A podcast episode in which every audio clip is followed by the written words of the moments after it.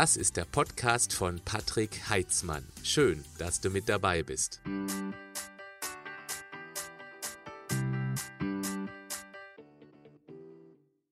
Sind Kohlenhydrate böse? Nein, ganz sicher nicht. Könntest du vielleicht von weniger Kohlenhydraten gesundheitlich und auch in Sachen Fettreduktion profitieren? Naja, ich erkenne in den Kommentaren zu meinen Videos und vor allem in meinem Online-Coaching leichter als du denkst immer wieder, dass es sehr vielen überraschend gut tut, wenn sie mal ein bisschen weniger als gewöhnlich davon essen oder trinken. Vor allem denen, die eher nicht so sportlich unterwegs sind. Nicht umsonst bezeichne ich Kohlenhydrate als Muskelbenzin. Und wenn dieses Benzin eben nicht durch regelmäßige Bewegung verbrannt wird, kann es schon dazu führen, dass der Außentank wächst. Ich zeige dir fünf Beispiele für kohlenhydratreichere Lebensmittel, die du ganz einfach durch ähnliche kohlenhydratärmere Varianten austauschen könntest. Schau mal, ob dir davon eine Idee schmeckt. Tipp 1. Wasser statt Softgetränke. Ja, ich weiß, das ist kein spektakulärer Anfang, aber du bekommst ein paar extra Infos, die motivierend genug sein könnten, dir endlich dieses Zuckergesöff abzugewöhnen oder es zumindest zu reduzieren. Und ich weiß, dass es geht. Immerhin hatte ich das in meiner Jugend als Ex-Cola-Junkie auch geschafft. Schau, 100 Milliliter Softgetränk oder Energy Drink liefern satte 10, manchmal sogar 12 Gramm Zucker. Das hört sich jetzt nicht nach sehr viel an, aber wie viel trinken wir davon? Einen halben Liter? Einen Liter? Ein Liter pumpt satte 100 bis 120 Gramm Zucker in den Langzeitkalorientank. Das sind satte 4 bis 500 Kalorien. Das große Problem sind noch nicht mal die Kalorien, sondern dass wir keine Sensorik für flüssige Kalorien besitzen und deshalb auch nicht weniger essen zum Ausgleich, zumindest über den ganzen Tag betrachtet. Und noch problematischer ist, dass dieses Zeug nichts an wertvollen Nährstoffen zur Verfügung stellt. Das kann dazu führen, dass dein Körper immer weiter nach dem Gesöff oder auch nach Futter fragt, also Hungergefühle auslöst, obwohl genügend Energie da ist.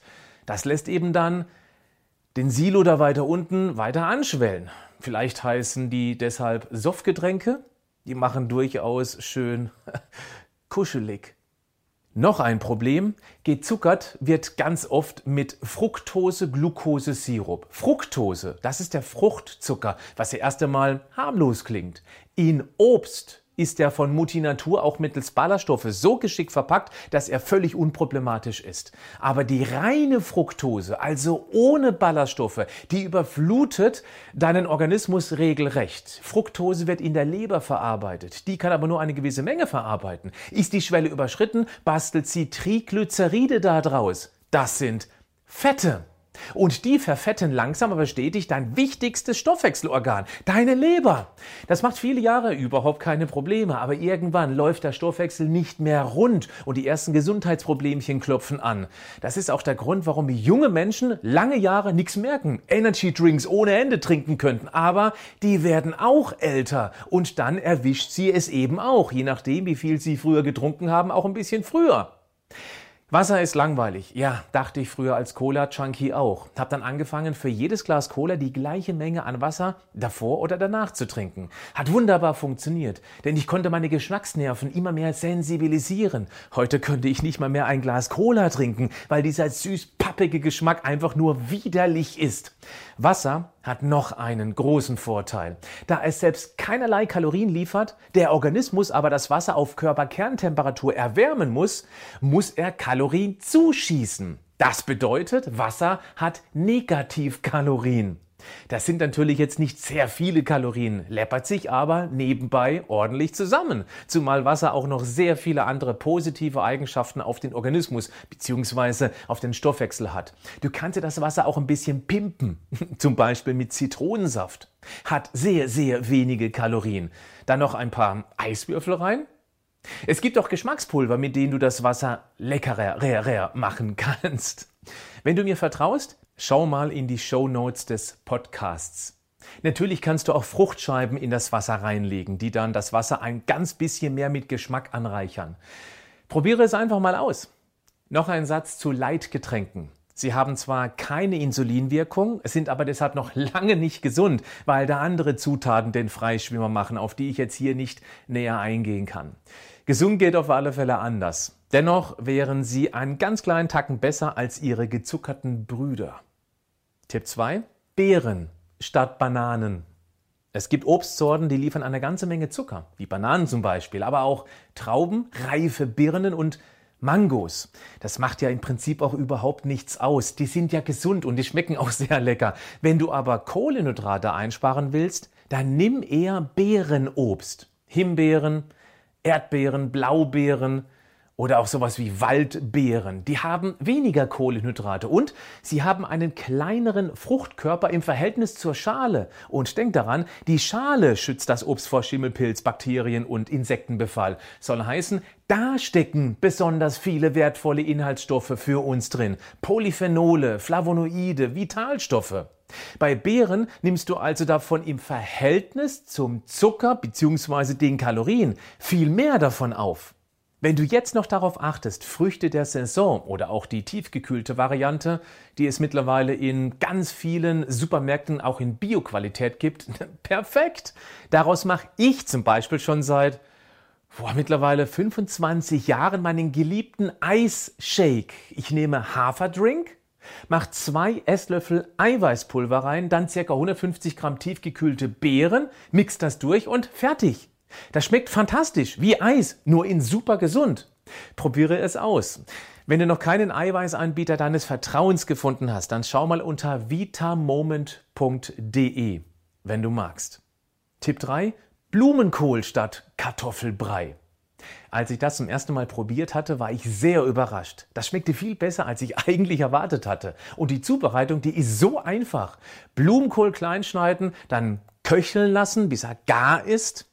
Den gibt's übrigens auch mittlerweile tiefgekühlt als Bioware, schon vorgegart.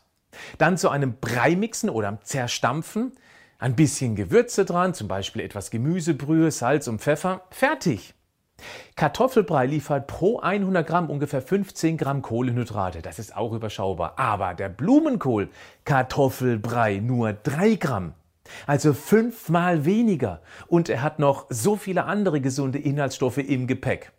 Wer Kartoffelbrei liebt, der ist erst einmal skeptisch. Ich weiß, das war ich auch. Mein Tipp, einfach mal machen. Tipp 4, Linsennudeln statt Weizennudeln. Im Vergleich zu Weizennudeln liefern sie deutlich mehr Ballaststoffe, das ist gut für den Darm, deutlich mehr pflanzliches Eiweiß und kein Gluten, weil da doch mehr Menschen darauf reagieren, als sie eigentlich vermuten. Ist also auf alle Fälle einen Versuch wert. Der Kohlenhydratgehalt, der ist nicht drastisch niedriger, aber der Eiweißgehalt ist höher. Und der hilft mit seinem sogenannten thermischen Effekt wiederum der Figur. Und Eiweiß hilft dir auch länger satt zu bleiben. Wenn du Nudeln mit ganz wenigen Kohlenhydraten suchst, mach mal Zucchini-Nudeln selbst. Dazu brauchst du einen Spiralschneider. Damit geht das ganz einfach. Keine Frage. Diese Art von Nudeln schmecken ja, anders. Aber bei den Weizennudeln bringt ja auch die Soße erst den richtig leckeren Geschmack ran. Und die kannst du ja auch über die Linsen oder eben Zucchini-Nudeln kippen. Gib dir mal die Möglichkeit zu entdecken, wie sich der Geschmack trainieren lässt. Guten Appetit.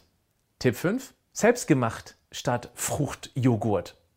Standard-Fruchtjoghurts sind Süßigkeiten. Was sich da an Zucker versteckt, boah, das ist schon ziemlich heftig und das kannst du als Ernährungsdetektiv ganz schnell selbst erkennen. Dazu folgende Infos. In Milchprodukten befindet sich pro 100 Gramm von Natur aus circa 5 Gramm Laktose, also Milchzucker. Wenn du keine Laktoseintoleranz hast, dann kannst du die vernachlässigen. Wenn du beim nächsten Einkauf mal ein Fruchtjoghurt in die Hand nimmst, dann drehe es um, schau auf die Nährwertangabe und dort suchst du die Spalte pro 100 Gramm. Dann gehst du auf die Zeile Kohlenhydrate. Lass dich nicht von davon Zucker täuschen, das ist irrelevant. Du schaust, wie viele Kohlenhydrate pro 100 Gramm da drin stecken. Du wirst feststellen, es sind irgendwo zwischen 13 und 17 Gramm pro 100 Gramm. Wir nehmen einfach mal den Mittelwert von 15 Gramm. Das heißt in der Rechnung also, pro 100 Gramm stecken da 15 Gramm Kohlenhydrate drin, minus den 5 Gramm Milchzucker, der von Natur aus da drin ist und auch völlig unbedenklich zu bewerten ist. Da stecken in dem Pott 15 minus 5 gleich 10 Gramm zugesetzter Zucker. Wer isst denn auch von euch gerne mal 500 Gramm Fruchtjoghurt? Das sind dann insgesamt 50 Gramm Zucker plus den Milch-Naturzucker. Dann kommen wir auf satte 75 Gramm. Das ist deutlich mehr als in einer Tafel Schokolade. Mein Tipp, Mach doch dein Fruchtjoghurt einfach selbst. Das ist so einfach. Nimm einen Naturjoghurt, mixe die vorhin schon genannten Beeren rein. Wenn du 200 Gramm Himbeeren da reinmixst und das gibt mit so einem Stampfmixer auch dann schön cremig, dann hat diese ganze Portion, diese 500 Gramm statt 75 Gramm Zucker nur noch knapp 30. Das ist weniger als die Hälfte. Und die Beeren, die machen das Ganze noch wesentlich gesünder. Du könntest aber auch ein bis zwei Esslöffel Eiweißpulver mit Geschmack statt der Beeren da reinmixen. Dann hat der ganze Pott gerade noch diese 25 Gramm Milchzucker, da Eiweiß praktisch nichts an Kohlenhydrate liefert. Und du erhöhst den Eiweißanteil dadurch auch nochmal drastisch.